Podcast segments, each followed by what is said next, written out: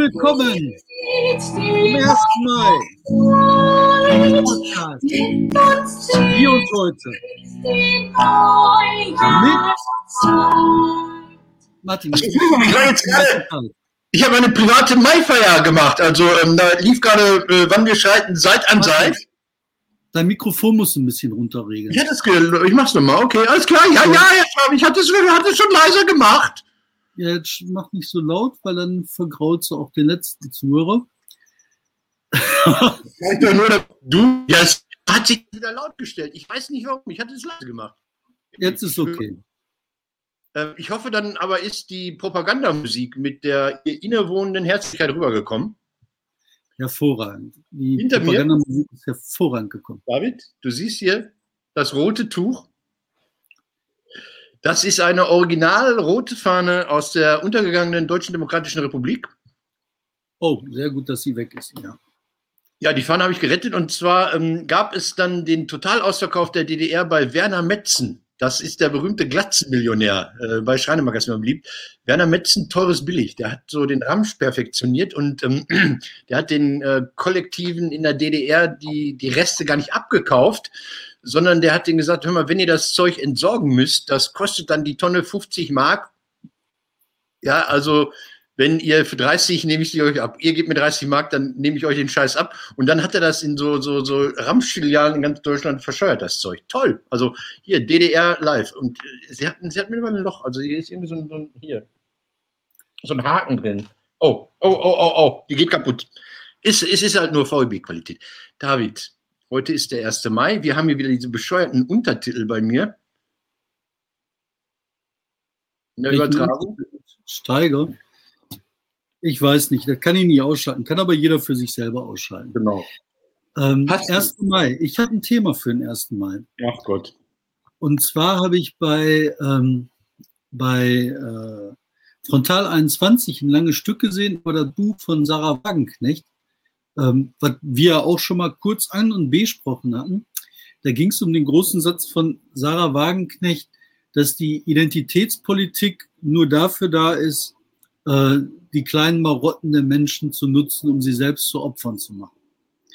Ziemlich harte Sätze, die sie da gebracht hatte, die Sarah Wagenknecht, gleichwohl ziemlich treffende Sätze. Und darum ist jetzt eine Riesendebatte entstanden in diesen ganzen identitätspolitischen Kreisen. Hast du das gesehen? Nein, äh, bei Sarah Wagenknecht habe ich so, so, einen, so einen automatischen, fährt mein Kopf runter. Also da höre ich nicht zu, ich weiß es nicht. Notausknopf. der Notausknopf in den Augen. Ja, fand ich trotzdem spannend. Ich würde jedem mal raten, diesen Bericht zu sehen von Sarah Wagenknecht über Sarah Wagenknecht im Frontal 21.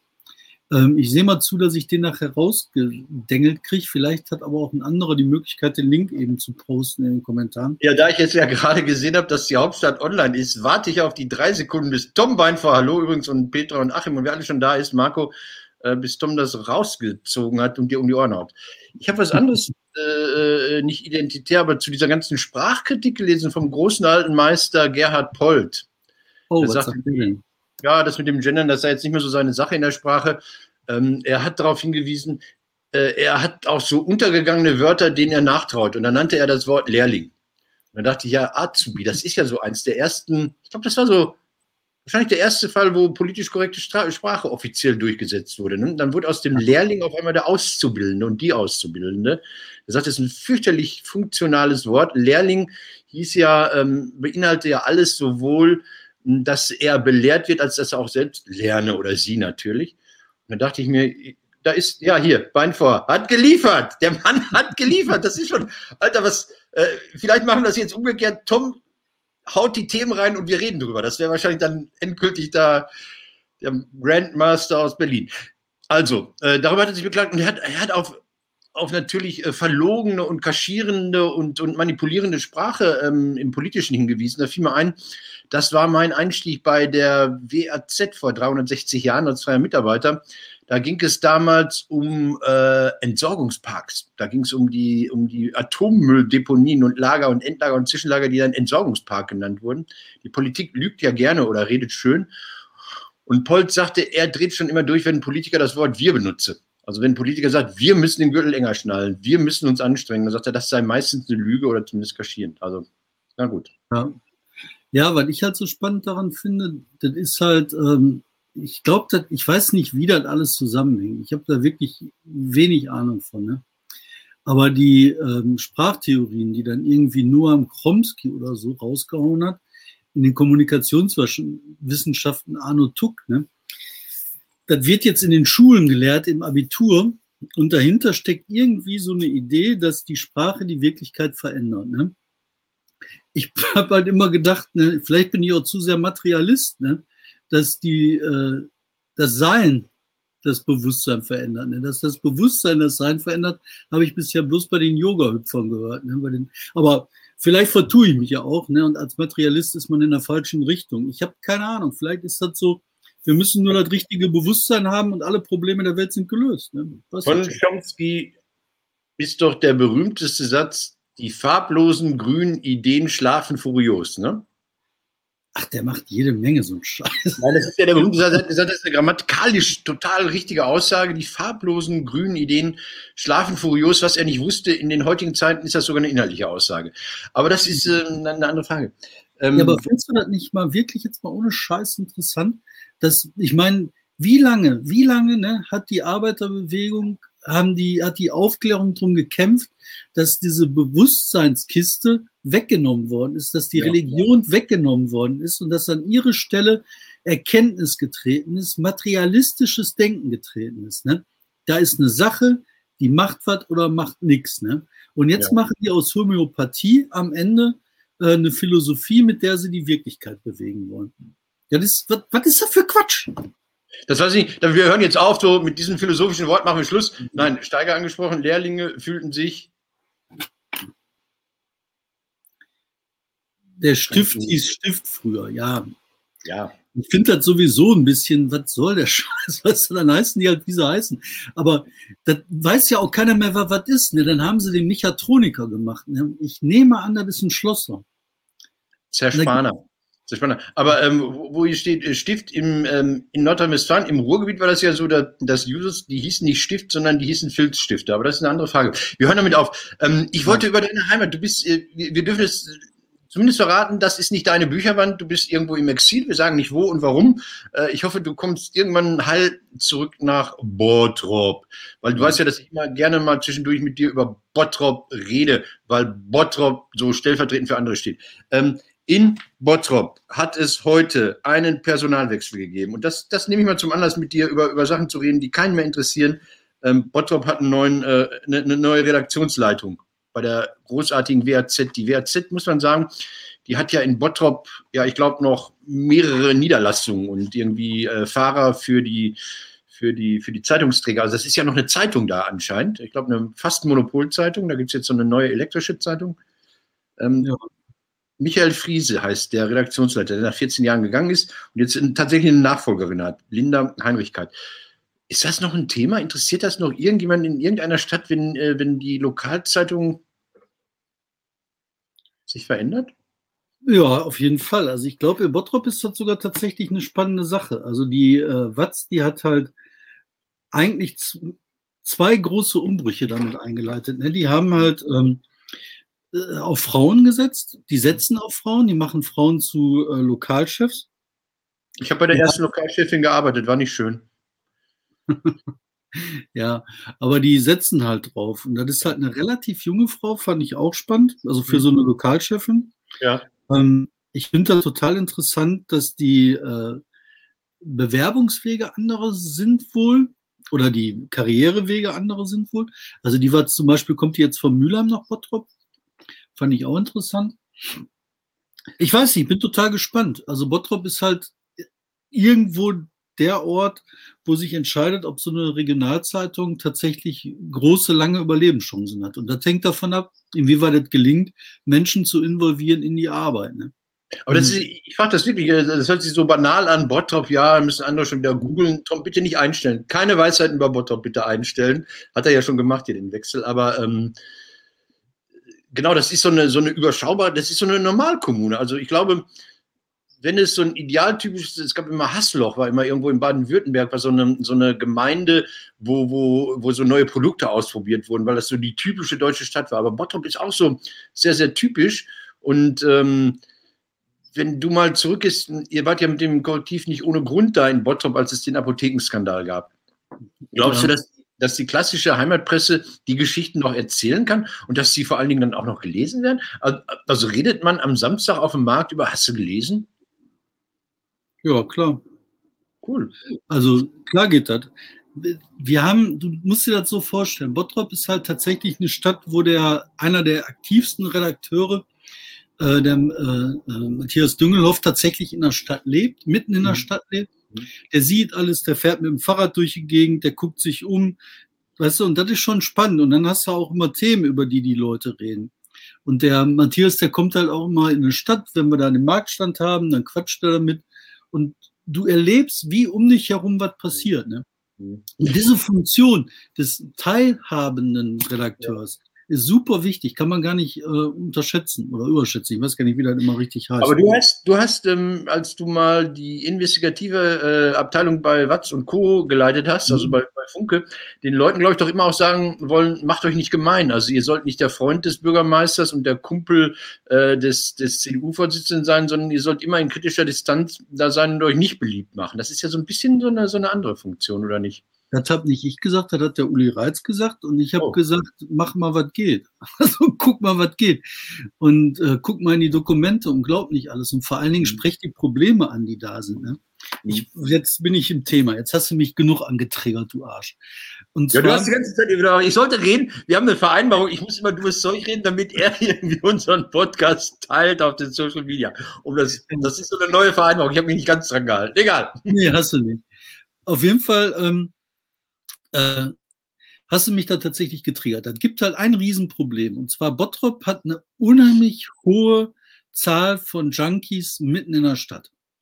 Das sind halt nicht nur, ähm, ich sag mal, so die normalen Alkoholiker, die du in der Innenstadt hast, sondern es ist eine richtig große Gruppe von ähm, Junkies. Die laufen dann, also als wir das Ladenlokal in der Hansastraße hatten, dann sind wir da morgens gewesen, haben die Türen aufgemacht, haben unsere Redaktion angefangen und dann kam erstmal so eine Karawane äh, von Junkies vorbei. Und du hast gedacht, wo kommen die denn alle her? Du hast das doch nicht verstanden. Dann hast du einen Ehrenpark, der ist auch in der Innenstadt, jede Menge Junkies. Dann an der Hansastraße, da ist so eine Junkie-Ecke, nicht Hansastraße, Hochstraße.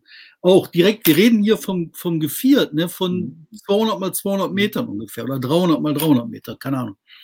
Und da ist dann so eine, so eine Hausecke, da sind jede Menge Junkies, da haben sie jetzt die, die Durchgänge zugemauert, damit die nicht mehr so gut laufen können. Also das ist, das klappt nicht. Das ist so ähnlich wie gesund beten bei Homöopathie. Ne? So wirst du das Problem nicht los. Dann hast du am Zopf die ganzen Junkies, die aus anderen Städten kommen, die sich versorgen da, ne? Und das ist halt ein Problem, das siehst du. Und die sind teilweise gewalttätig. Ich bin da selber mit meinem Sohn hergelaufen, da haben die sich gegenseitig in die Fresse gehauen. Ne? Und das willst du nicht hergehen. Wenn da, wenn da abends Leute hergehen, eine, Frau meinetwegen oder mit Kindern wäre, da hast du Angst. Das ist nicht schön. Da habe ich Angst. Ne? Und ich bin jetzt in dem Alter, da bin ich aus dem Täteralter raus ins Opferalter gekommen. Ne? Ich kann nicht mehr wegrennen ist scheiße. So, und das ist ein Problem, das sieht jeder. Jetzt ist das aber so, dass du in der Stadt so einen Kommenz hast, der sich durch die Stadtpolitik zieht, durch die Stadtverwaltung zieht. Junkies und Alkoholiker gehören da zum Stadtbild. Und dann lassen die die da und machen nichts dagegen. Die kacken die Dinger voll. Das kannst du dir vorstellen. In, in, gibt zwei öffentliche Klos. In dem einen öffentlichen Klo vor der Jugendredaktion, da stapeln die Junkies sich. Dann kommen die da raus und dann frage ich die erst mal, was macht ihr da eigentlich mit acht Leuten auf einem Klo? Und dann sind die halt total still, so äh, konsumieren. Ne? In dem anderen Klo im Kaufland, da kacken die daneben. Das ist halt versifft wie sonst was. Das kannst du dir nicht vorstellen. Das ist ein Problem. Und dann sprichst du das Problem an und dann wird das aktiv bekämpft, über das Problem zu sprechen, Einmal, wie gesagt, dieser Comments, die gehören ja zum Stadtbild. Zweite Mal, ähm, die, die ähm, sind ja unsere Probleme und das ist halt so. Und jetzt haben wir das doch so beschlossen, dass da neben dem Klo, was vollgekackt ist, äh, einen Saufüberhang gemacht wird, damit die Junkies und Penner neben dem Klo direkt sitzen können, damit die nicht so weit laufen müssen. Also da ist auch der Kaufland, da kannst du halt billig Alkohol kaufen, dann passt das doch. Da kriegst du da deine Drogen, Alkohol, alles da. Aber das macht das Leben schlecht von drei, vier, fünf, zehntausend Menschen, die da leben wollen. Die Ladenbesitzer, die da sind, die sind ruiniert. Denen geht's ganz, ganz beschissen. Und wenn das nicht angesprochen wird, das Problem, und geändert wird, das Problem, dann verschwindet das nicht. Das ist nicht wie, ich muss einfach einen Doppelpunkt zwischen innen machen und dann ist das Problem weg. Das bleibt. Deswegen, wenn das nicht angegangen wird, ist das der Grund, warum die AfD im Bottrop immer weiter wächst, immer weiter wächst. Warum das Vertrauen in die Stadtverwaltung erodiert. Und jetzt zu dem ersten Punkt, den du angesprochen hast, warum du mich so getriggert hast. Ähm, wenn die Presse das nicht angeht, wenn die Presse vor Ort das nicht anspricht, wenn die Presse nicht das Vertrauen zurückgewinnt, dann hast du den Eindruck, du wirst von der Elite beherrscht und das ganze System geht in die Fritten. Ist, und das wird eine Herausforderung auch für die neue ähm, Chefredakteurin. Da, ne? Das ist nie einfach. Da. Und da hast du Brennnesseln vor dir. Ne? Das ist ein Riesenacker voller Brennnesseln, durch den du irgendwie durchkommst. Also, und äh, jetzt seid ihr in Bottrop wahrscheinlich auch ähm, die Leidtragenden der Vergrämungspolitik in Essen. Also große Städte schaffen das ja immer, ihre Probleme auszulagern und an die Randstädte weiterzugeben. Ne? Ich weiß nicht, Recklinghausen. Recklinghausen. Pardon, also ich werde davon überzeugt, weil du hast halt wirklich viele, ähm, die da einfach wohnen. Ne? Ich habe mhm. ich hab mal die Liste gesehen der Leute, die Methadon substituierte, subst, wie heißt das, also Zeug kriegen. Substituieren, ja ja, damit sie halt kein Heroin nehmen. Und ich habe gedacht, das sind vielleicht so fünf oder zehn im Bottrop. Das waren also satt über 100, 200, 300. Ähm, ich stand vor einigen Jahren mal vor so einer Methadon-Praxis, also wo die, wo die Abhängigen äh, dann zum, wie heißt es, Abschlucken heißt es, glaube ich, kommen. Also die, die nehmen eine und dann gehen sie wieder raus.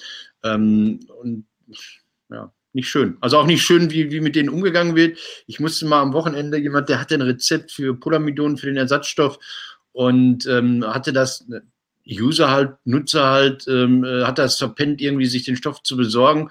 Und dann habe ich versucht, am, am Samstag im Notdienst mit ihm irgendwo im Ruhrgebiet dieses Polamidon zu bekommen. Blöde Geschichte. Wir waren dann nachher in Essen. In Essen waren wir, nicht in Bottrop, egal. Ähm, letzte, wo wir jetzt bei Bottrop sind, fangen wir jetzt wirklich andersrum an. Ich hätte sonst natürlich über das äh, Bundesverfassungsgericht mit dir reden wollen. Ähm, Ganz wichtig. Ja, es war wieder, aber wir kommen jetzt, wir kommen jetzt, Kokerei Bottrop war wieder in den Schlagzeilen. Was ist da los? Warum, warum, was ist mit eurer Kokerei? Die, die bläst Giftstoffe in die, in, in die Nachbarschaft. Dann schmeckt der Grünkohl nicht mehr. Warum kriegt man, was ist da? Warum kriegt man das nicht in den Griff? Bottrop ist, äh, hat noch Probleme mit Grobstaub. Wir sind noch nicht so weit. Wir haben noch keinen Feinstaub. Ja, was willst du dazu sagen? Das ist halt eine Kokerei, die macht Dreck. Was erwartest du? Das hat eine, Blütenwolken da rauskommen oder was? Ist die deshalb ein Thema, weil die ArcelorMittal ist und nicht Rack? Nein. Gut. Das ist ein Thema, weil die Dreck macht. Und zwar richtig. Und dann erzählen sie, uh, wir können zaubern, die macht keinen Dreck mehr. Natürlich macht die Dreck. Was sollen die sonst? Weil das ist eine Guckerei. Aber weil ich halt, also bei der Guckerei finde ich eine Geschichte super. Und die möchte ich irgendwann mal schreiben. Oder falls da draußen irgendwo ein guter Reporter ist, das ist eine Geschichte, die verschenke ich gerne. Und zwar ähm, du hast halt diese Koks gehabt, diese Kohle gehabt, die uns hochgepusht hat in Europa, in Deutschland, im Ruhrgebiet. Dadurch wurde der ganze Imperialismus möglich gemacht. Die Leute sind dann losgeschippert, haben irgendwelche Länder besetzt, unter anderem Indien, haben da ihre Business gemacht. Dann ist das alles weitergegangen, alles ist kaputt gegangen und jetzt haben die Inder, die unterjocht waren, die Kokerei. Und jetzt machen die das mit uns, was wir mit denen gemacht haben. Finde ich eine super Geschichte. Die kann man wunderbar erzählen. Die kannst du anfangen zu erzählen von dem Kleingarten, wo einer was sägt. Das ist genau der gleiche Kleingärtner, der im Bhopal ne, sitzt und davon den Chemieriesen platt gemacht wird. Natürlich, äh, im Bhopal war eine andere Nummer. Da sind wesentlich mehr Leute gestorben. Aber äh, das Prinzip ist halt ziemlich ähnlich. Gut. Aber ich habe jetzt äh, versucht, da den äh, von der Kokerei Koks, ne, fossile Brennstoffe, zur Entscheidung des Bundesverfassungsgerichtes diese Woche zu kommen. Wo ich mich ja gefreut habe, weil der großartige Chef des ZDF-Studios in Berlin, Theo Koll, das ja immer noch nicht verstanden hat, der hat ja in seinem Kommentar gesagt, aktuell verbrauchen wir noch zu viel CO2. das nicht, dann denke ich mir, Junge, mein Gott, ja, dann müssen wir halt den Verbrauch an CO2 reduzieren. Was machen wir denn da? Ja, ich, ich auch. Ich trinke vielleicht ein stilles Mineralwasser oder. Also es zeigt, aber, aber, aber so, das ist dieser das ist ein alter weißer Mann. Ich bin hier der Studioleiter. Es gibt ein großes Thema. Ich kommentiere das mal weg. Danach habe ich dann nicht mehr zugehört. Ich, ich, ich grübelte, was hat er jetzt gesagt? Warum hat er, na, ist egal. Aber ich ähm, mal, was da überhaupt beschlossen worden ist. Ich glaube, ja, wenn ich das wüsste, David, da, da, da fängt es an. Also, ähm, das Klimaschutzgesetz wenn ich das richtig verstanden habe, ich habe ich hab den Tenor gelesen. Das Urteil selbst ist ja kein Urteil, sondern ein Beschluss. Der Beschluss hat ja 200 Seiten oder sowas, aber die, die machen ja immer eine Kurzfassung für die Journalisten. Und das ist natürlich die hochverdichtete. Herr Beinvor, könnten Sie bitte das Urteil mal einstellen? So. Bundesverfassungsgericht eingeben bei Google, dann kommt das gleich oben im aktuellen. Ach nein, lassen Sie. Danke, Tom. Hier, Props gehen raus. So. Ähm, es geht ums Klimaschutzgesetz, das bis 2030 ziemlich genau beschreibt, wie sehr der CO2-Verbrauch, nein, der Ausstoß reduziert werden soll. Äh, es geht da um 55 Prozent bis 2030 und die restlichen 45 Prozent äh, von 1990 gerechnet müssen dann in 20 Jahren reduziert werden. Da haben die Klägerinnen und Kläger, das sind auch so, danke, er ist einfach, er ist einfach ein. Erzähl weiter. Ähm, da haben die Klägerinnen und Kläger, wie das Bundesverfassungsgericht sagt, teilweise sehr junge Klägerinnen und Kläger gesagt, das wird uns dann in unserer Zeit, wenn wir größer sind und noch lange zu leben haben, sehr stark beeinträchtigen und wird sehr äh, stark in unsere Grundrechte eingreifen. Dann hat das Bundesverfassungsgericht was gesagt, was ich nicht verstehe. Die haben gesagt, das geht nicht, dass man so Larifari-Luschi-Regelungen für die Jetztzeit trifft und damit die künftigen Generationen arg belastet. Das verstehe ich noch. Und dann sagt man, und deshalb muss jetzt die Bundesregierung dafür sorgen, dass äh, Regelungen nach 2030 getroffen werden. Da denke ich, da, da, ist, da ist der logische Fehler, den ich nicht nachvollziehen kann. Wenn die gesagt hätten, Leute, ihr könnt nicht bis 2030 Party machen und dann sagen, dann sehen wir mal, dann hieße das ja für mich in der Logik, die äh, Regelungen bis 2030 müssen geändert werden, weil ja, in der jetzigen Entscheidung heißt es nach wie vor, ja, regelt das nach 2030, weil es da ernst wird. Und dann haben die was gemacht.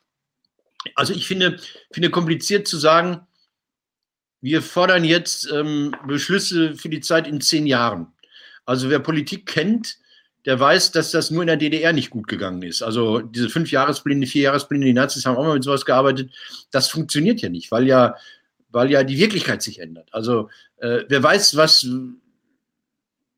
was es in zehn Jahren gibt an CO2-Einlagerung, was es an CO2-Umwandlung gibt, was es an, an fossilen Brennstoffen gibt, die aus der Luft gewonnen werden, ob, der, ob die, die Brennstoffzelle sich doch durchsetzt oder ob wir alle mit Strom fahren, ob es nicht günstiger wäre, ähm, in China Krieg zu führen und alle Steinkohlekraftwerke da platt zu machen. Dann würden wir auch irgendwie eine Reduzierung. Also es gibt viele Möglichkeiten, ähm, den CO2-Ausstoß, der, sagen wir mal, das ist geschenkt. Also die, wir diskutieren nicht darüber, ob die CO2-Emissionen reduziert werden muss. Das ist gesetzt. Aber jetzt zu sagen, äh, wir bemängeln, dass ihr nicht nach 2030 exakt geregelt habt, finde ich komisch. Und dann, äh, ganz, das, das betrifft euch. Ihr hattet mal ähm, anfangs des Korrektivs, da waren noch kolumbianische Bauern, die gegen Deutschland geklagt haben. Was war das für eine Geschichte?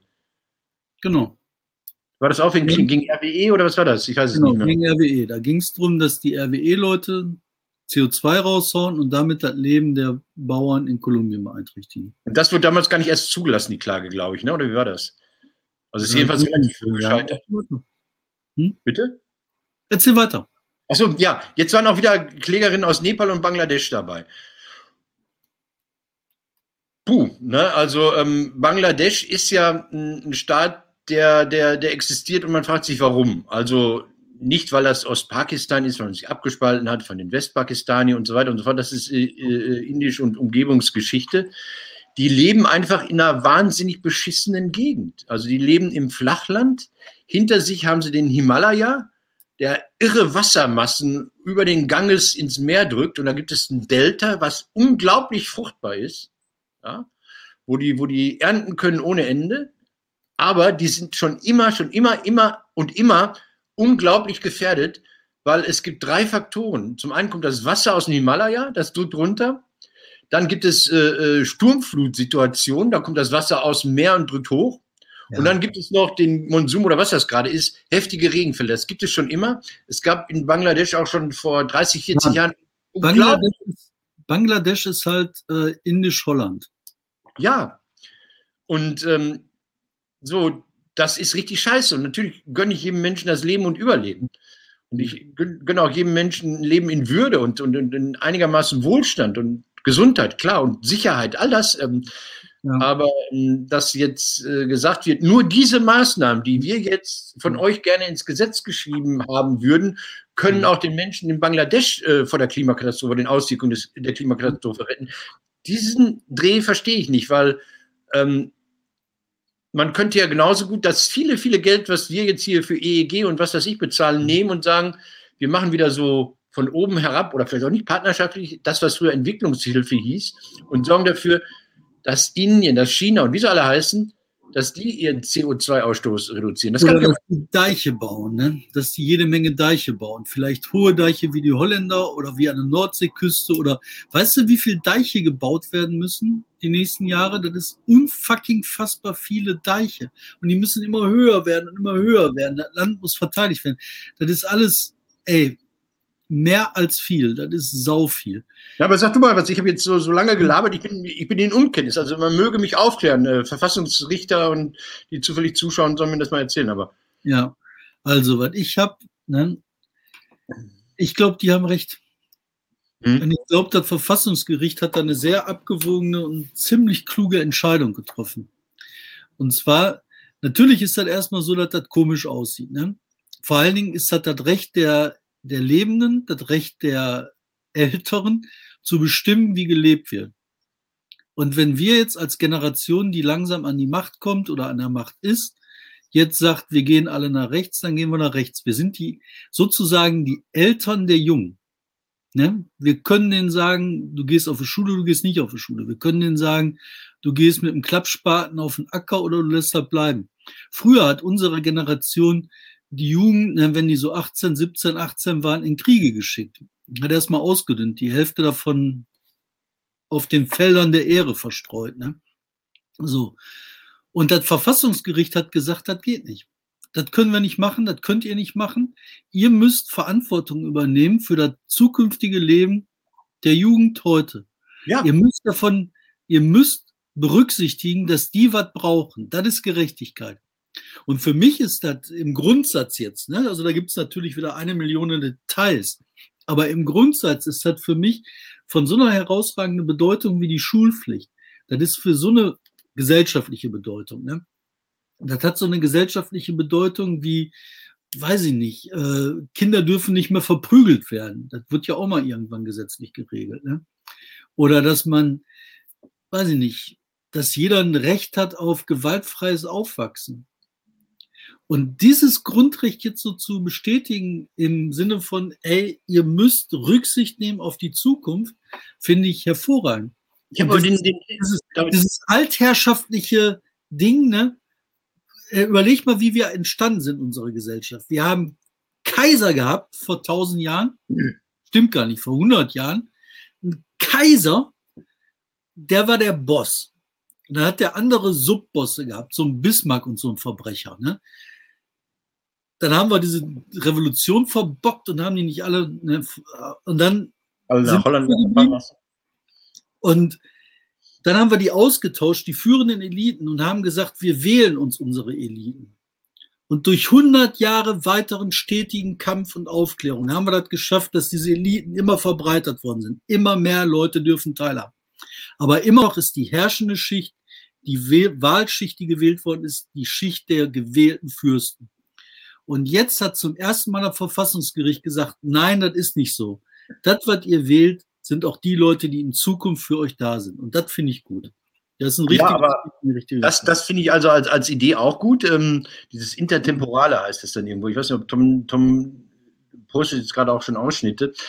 Ähm, das finde ich auch gut. Nur ich verstehe die Logik nicht. Wenn man sagt, pass auf, ihr belastet die zukünftige Generation, bitte regelt die Situation nach zwei, jetzt muss ich hier so über diese Einblendung hinweg gucken, bitte, bitte regelt die Situation nach 2030, dann ist es doch verdammt noch zu spät. Wenn das Verfassungsgericht gesagt hätte, ähm, ihr habt schlecht geregelt, ähm, justiert danach. Da ist das Problem, habe ich jetzt auch gelesen, ähm, mach das weg. ich möchte gerne sehen, David. Nein, aber der Tom hat oh, ganz kurz, ganz kurz, ganz kurz. Ähm, ich glaube, die, die, die haben da ein Problem. Die haben gesagt, ja, wie ist die Regelung bis 2030? Da haben sie gesagt, ja, natürlich muss Politik Politik machen können. Wir können jetzt nicht Punkt für Punkt vorschreiben, in welchem Jahr welche Regel was bewirken soll. Und die haben anerkannt, dass das Klimaschutzgesetz im Rahmen korrekt sei. Also dass das, dass es, ähm, das ja, ja, ich habe ein Thema gelesen, dass es bis 2030 im Grunde ermessensfehlerfrei, hm, ermessensfehlerfrei äh, agiert habe. Obwohl ermessensfehlerfrei ist blödsinnig, weil das ist Verwaltungshandeln. Egal. So, und jetzt, jetzt sagen Sie, juristisch kommen wir derzeit bis 2030 nicht da kommen wir nicht ran, da können wir kein, kein Urteil, keine, keine Entscheidung treffen. Das ist wasserdicht. Also, die wollen ja gar nicht viel. Die sagen ja nur, regelt nach 2030. Die sagen ja nicht was. Die sagen ja nicht äh, Heizung runter, kaufe dicke Pullover, fahrt Fahrrad oder sowas, sondern sagt nur, regelt das. Finde ich okay, aber halt mit der Einschränkung, ähm, kein Mensch weiß, was 2030 ist. Also, dass wir das Problem immer noch haben, das wissen wir. Aber vielleicht können wir, ist das, ist das jetzt von mir total doof, dass man sagt, wenn, wenn man sich die CO2-Emissionen anguckt, dann ist China, China, China, Indien, USA, ja, dann kommt lange, lange nichts. Ja, das ist aber das andere. Das ist, da gibt es ein Fremdwort für, habe ich gelernt, Othering. Was die anderen machen, ist doch scheißegal. Da geht darum, was wir machen. Und jetzt hat das Gericht gesagt, wir müssen auf die Zukunft Rücksicht nehmen. Ich finde das toll. Und Nein. ich weiß auch übrigens, der Quotenboy Markus, ne? Ja. Markus Pinzmann, der Quotenboy, der fand das auch richtig scheiße. Der ist auch reingestürmt in mein Büro, hat gerufen, das ist ja wohl das Letzte. Und ich habe gesagt, nee, Markus, das ist die Zukunft. Deshalb weiß ich, warum Markus heute nicht bei uns sein darf. Wir müssen ein anderes Thema angreifen. Ja. Ich weiß gar nicht, dürfen wir drüber reden? Nein. Wenn du jetzt mit, mit, mit so einem Fußball kommen willst, bitte nicht. Nein, mit Dortmund, mit äh, dem Theater Spitze. Nee, da kann ich nicht drüber reden. Da kann ich nichts zu sagen, weil ich nichts weiß.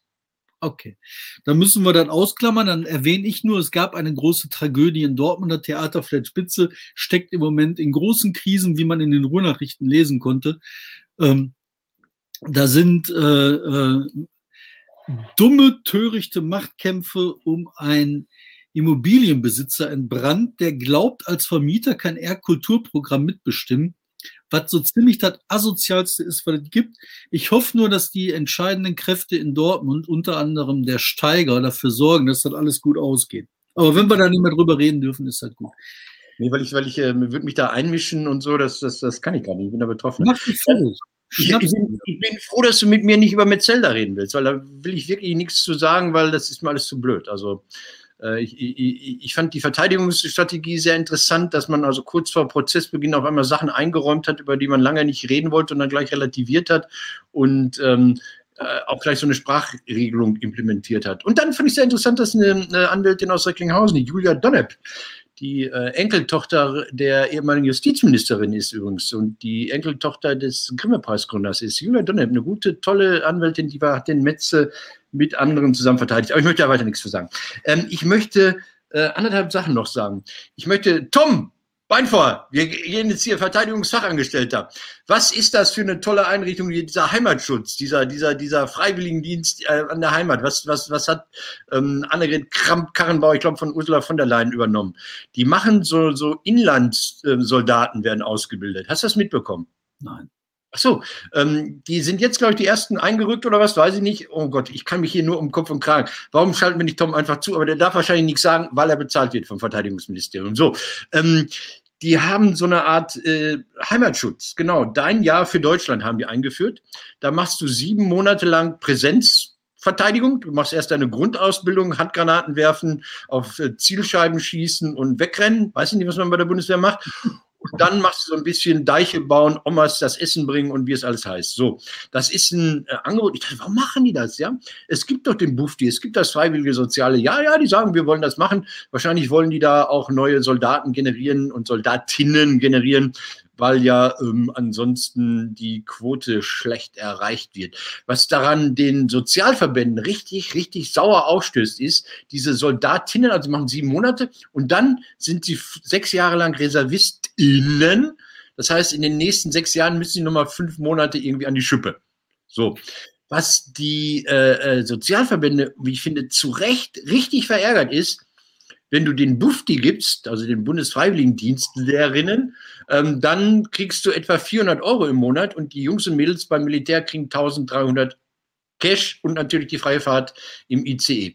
Das, das, wollte ich gerade sagen. Das ist ja so, die müssen ja die 2% erreichen vom Bruttoprodukt, damit die halt die Versprechen einhalten gegenüber der USA, dass die Verteidigungsausgaben so hoch sind. Und ja, da wollte ich gleich auch kommen. mehr. Pass auf, ich glaube auch, pass auf, äh, Tom schreibt gerade, das ist natürlich auch eine, eine Rekrutierungsmaßnahme. Also wer da einmal angefangen hat, vielleicht hat er dann Spaß an Oliv und so.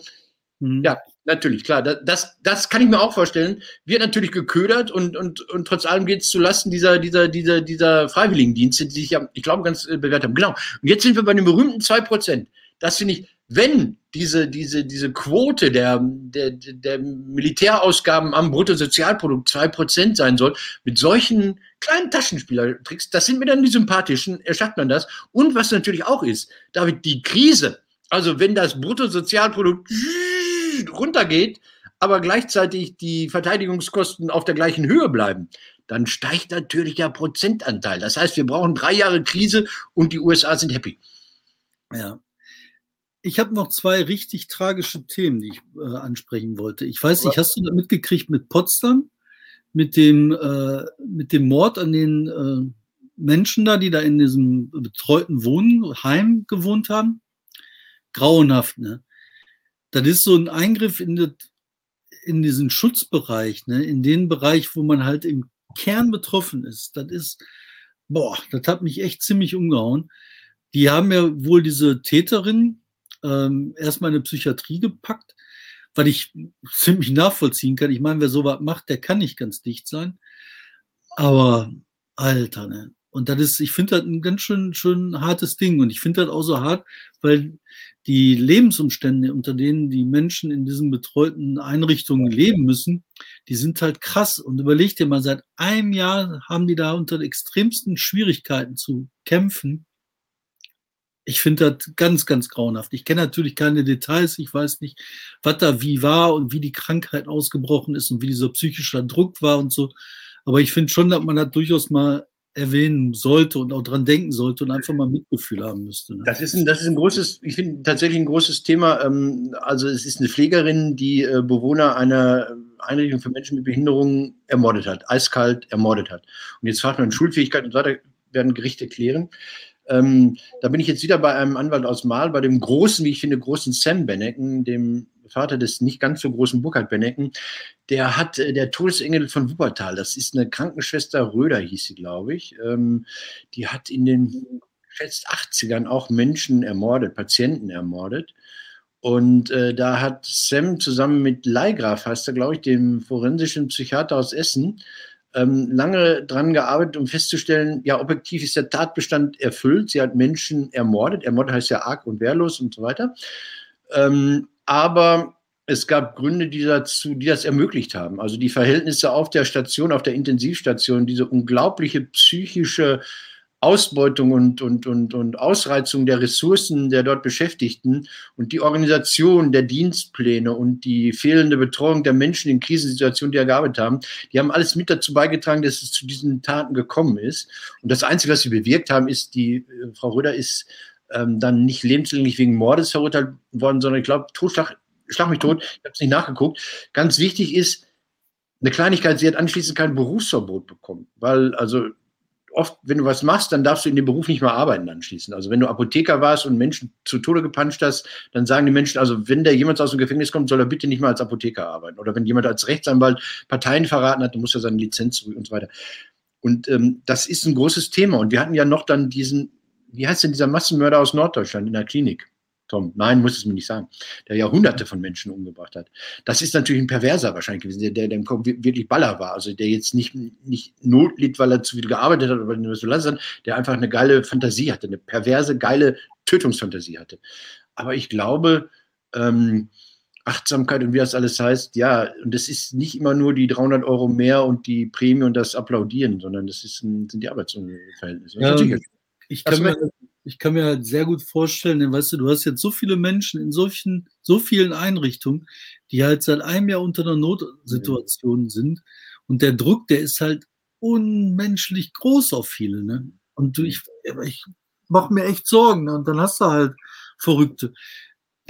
weiß ich nicht, da war so eine, das hat jetzt damit eigentlich relativ wenig zu tun, aber es ist trotzdem auch so nur so ein kleines Lichtchen, was da passieren kann. Der ist irgendwie so eine Impfdosis runtergefallen und dann hat sie einfach Wasser gespritzt. Oh Warum? Weil es geht. Ne? Warum leckt der Hund sich die Eier? Weil er kann. Und ja. weißt du, und das macht mich echt. Das, ich weiß nicht, was man verbessern müsste, aber ich glaube, dieser Bereich des menschlichen Zusammenlebens, da muss, wenn man Arbeitertag hat, glaube ich, ist das der Punkt, wo man richtig angehen muss, drangehen muss. Sag mal, und dann habe ich das letzte Thema hier. Von meiner Seite, dann darfst ja. du natürlich noch. Ähm, und zwar mit Israel. Das ist ja auch so, so eine Art Love Parade in Israel. Ne? Also äh, völlig andere Umstände, aber Massenpanik und echt viele Leute getroffen. Ne? Ich, das, das betrifft mich. Ne? Ich weiß gar nicht so warum. Warum ist das so, dass man da mitfühlt? Ne? dass man so, ja, das ist ganz weit weg, das hat mit mir nichts zu tun, aber trotzdem habe ich so ein Gefühl dafür. Ne? Ja. Das weiß ich nicht, woran das liegt. Manchmal ist man äh, angesprochen von solchen Sachen, weißt es gibt immer äh, Unglücke mit vielen Toten, Zugunglücke in Indien, Fährunglücke in Südkorea, äh, in Mekka. Ne? In, in Mekka gab es jahrelang jedes Jahr unglaublich viele Tote zur Wallfahrt, weil die sich totgetreten haben, totgetrampelt haben, was weiß ich, weil Gaskocher explodiert sind und sowas alles. Ähm, ich weiß nicht, warum ich das. Traurig ist es und äh, ja. Ja, gedenken wir der Leute. Ey. Ich, ich, ich, wollte zwei Sachen. Äh, ich wollte, weil ich es bekommen habe, Leute, ähm, Corona-Ausgangssperre. Ähm, ich habe die jetzt erst kapiert. Ich habe neulich abends aus dem Fenster geguckt. Ich wohne ja innenstadtnah und dann fuhr im Schritttempo der kommunale Ordnungsdienst an mir vorbei. Und ansonsten war die Straße menschenleer um 22.30 Uhr. Da dachte ich, ja, das ist es. Das ist irgendwie gespenstisch. Ähm, Apropos Ausgangssperre, ne?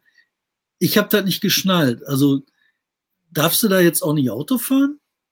Nee, wenn du keinen Grund hast, darfst du auch nicht im, im Auto, also auch wenn du die Klimaanlage um, auf Umwälzung gestellt hast, also dass die Luft nur innerhalb des Autos äh, vertikuliert und du deine Viren nicht nach außen steuern kannst, darfst du auch nicht. Aber, Aber mal, ich habe doch Ausgangssperre so verstanden, man darf zu Hause sein. Aber ja. wenn ich doch jetzt beim anderen zu Hause bin, dann bin ich ja auch zu Hause. Und dann darf ich da nicht mehr zurückfahren oder was? Genau. Genau darum geht's ja auch. Ähm, äh, es geht ja nicht darum, jetzt kommen ja die Leute mit den Aerosol-Argumenten äh, ja draußen und so weiter. Ähm, die Ausgangssperre will eigentlich genau das verhindern, dass man sich abends trifft, dass man äh, zu Kumpels fährt und so weiter. Und irgendwann mussten die eine Zeit, das ist wieder willkürlich, heißt willkürlich gewählte Uhrzeit. Ja, ist eine, natürlich ist das gewillkürt. 50 km/h in der Stadt sind auch gewillkürt. Ähm, die wollen verhindern, dass man Partyleben macht. Also die sagen abends, wenn die Leute abends woanders sind, dann sind die mit vielen, dann trinken die, dann achten die nicht auf bla bla bla. das Hilfsmittel ist die, ist die Ausgangssperre. Und ähm, was wir nicht vergessen sollten, ist natürlich, dass es Menschen gibt, die trifft die Ausgangssperre auf unglaubliche Art und Weise. Das sind die Menschen, die gar keine Wohnung haben. Also das sind die Wohnungslosen, die auf der Straße leben. Da, da gibt es sicherlich irgendwie, da wollte ich einfach nur hier darauf hinweisen, ähm, Bodo das äh, Magazin, also das, das Straßenmagazin, da gibt es in anderen Städten auch andere Magazine, das sind diese Zeitschriften, man sagt immer von Obdachlosen, stimmt nicht so ganz, aber Menschen in schwierigen sozialen Lagen verkaufen ja diese Heftchen und ähm, erzielen damit ein gewisses Einkommen. Bodo gibt es wieder, die haben ja auch mal ausgesetzt zwischendurch, sind auf elektronisch umgestellt und, und Leute, ähm, äh, kauft das, also kauft den Leuten auch ihre Hefte ab. A, lohnt sich Bodo speziell, ist ein gutes Blatt und ähm, B, ist es wichtig für die Leute. Und jetzt ganz zum Schluss, ganz zum Schluss wollte ich noch was sagen. Ähm, ja, den Niedergang, klar, wir müssen nicht drüber reden. Leute, heute kann, glaube ich, oder ich weiß nicht, wann sie spielen, an diesem Wochenende kann der VfL 1848, der Verein der Paulskirchenverfassung, der VfL Bochum kann, glaube ich, an diesem Wochenende den Aufstieg klar machen. In welche Liga? In die Regionalliga. Du kannst auch nach der Sportart fragen. Ich wollte nur sagen, ich bin, ich bin vorbereitet, ich habe schon den Schal, insofern, mir kann nichts passieren. naja, jetzt. dann gehen wir wieder in die Ausgangssperre, ne? Aber ja, nochmal, ich habe das wirklich jetzt, also wenn ich jetzt zum Beispiel woanders bin beim Kollegen, ne? Dann bleibst du da, dann bleibst du da, dann bist du seine Geisel. Und wenn ich, ich wen besuchen will? Bitte? Und wenn ich wen besuchen will? Ja, dann machst du das, kannst du nachmittags, kannst du mal nachmittags jemanden besuchen? Ah, Rotkäppchen war auch, wäre auch abends wieder zu Hause gewesen, wenn sie da Muss nicht ich, muss ich noch drüber nachdenken. Das Konzept habe ich noch nicht ganz begriffen. Ich danke. Ich gestern. Ich gestern. Ich habe mir den Wecker gestellt. Ich war bei, bei irgendwo auswärts oder so und habe die Uhr gestellt. Brrr, um 21.10 Uhr gab es Alarm, damit ich rechtzeitig nach Hause komme und jetzt gehen wir weg und äh, Tom, wir kämpfen für deine 2% und was äh, ADAC Und ist. richtig aus- 2%. Ich weiß es nicht. Bis dann. Tschüss. Ganz kurz. Ja, komm, macht Wochenende. Macht irgendwas, seid happy und feiert eure Freiheit.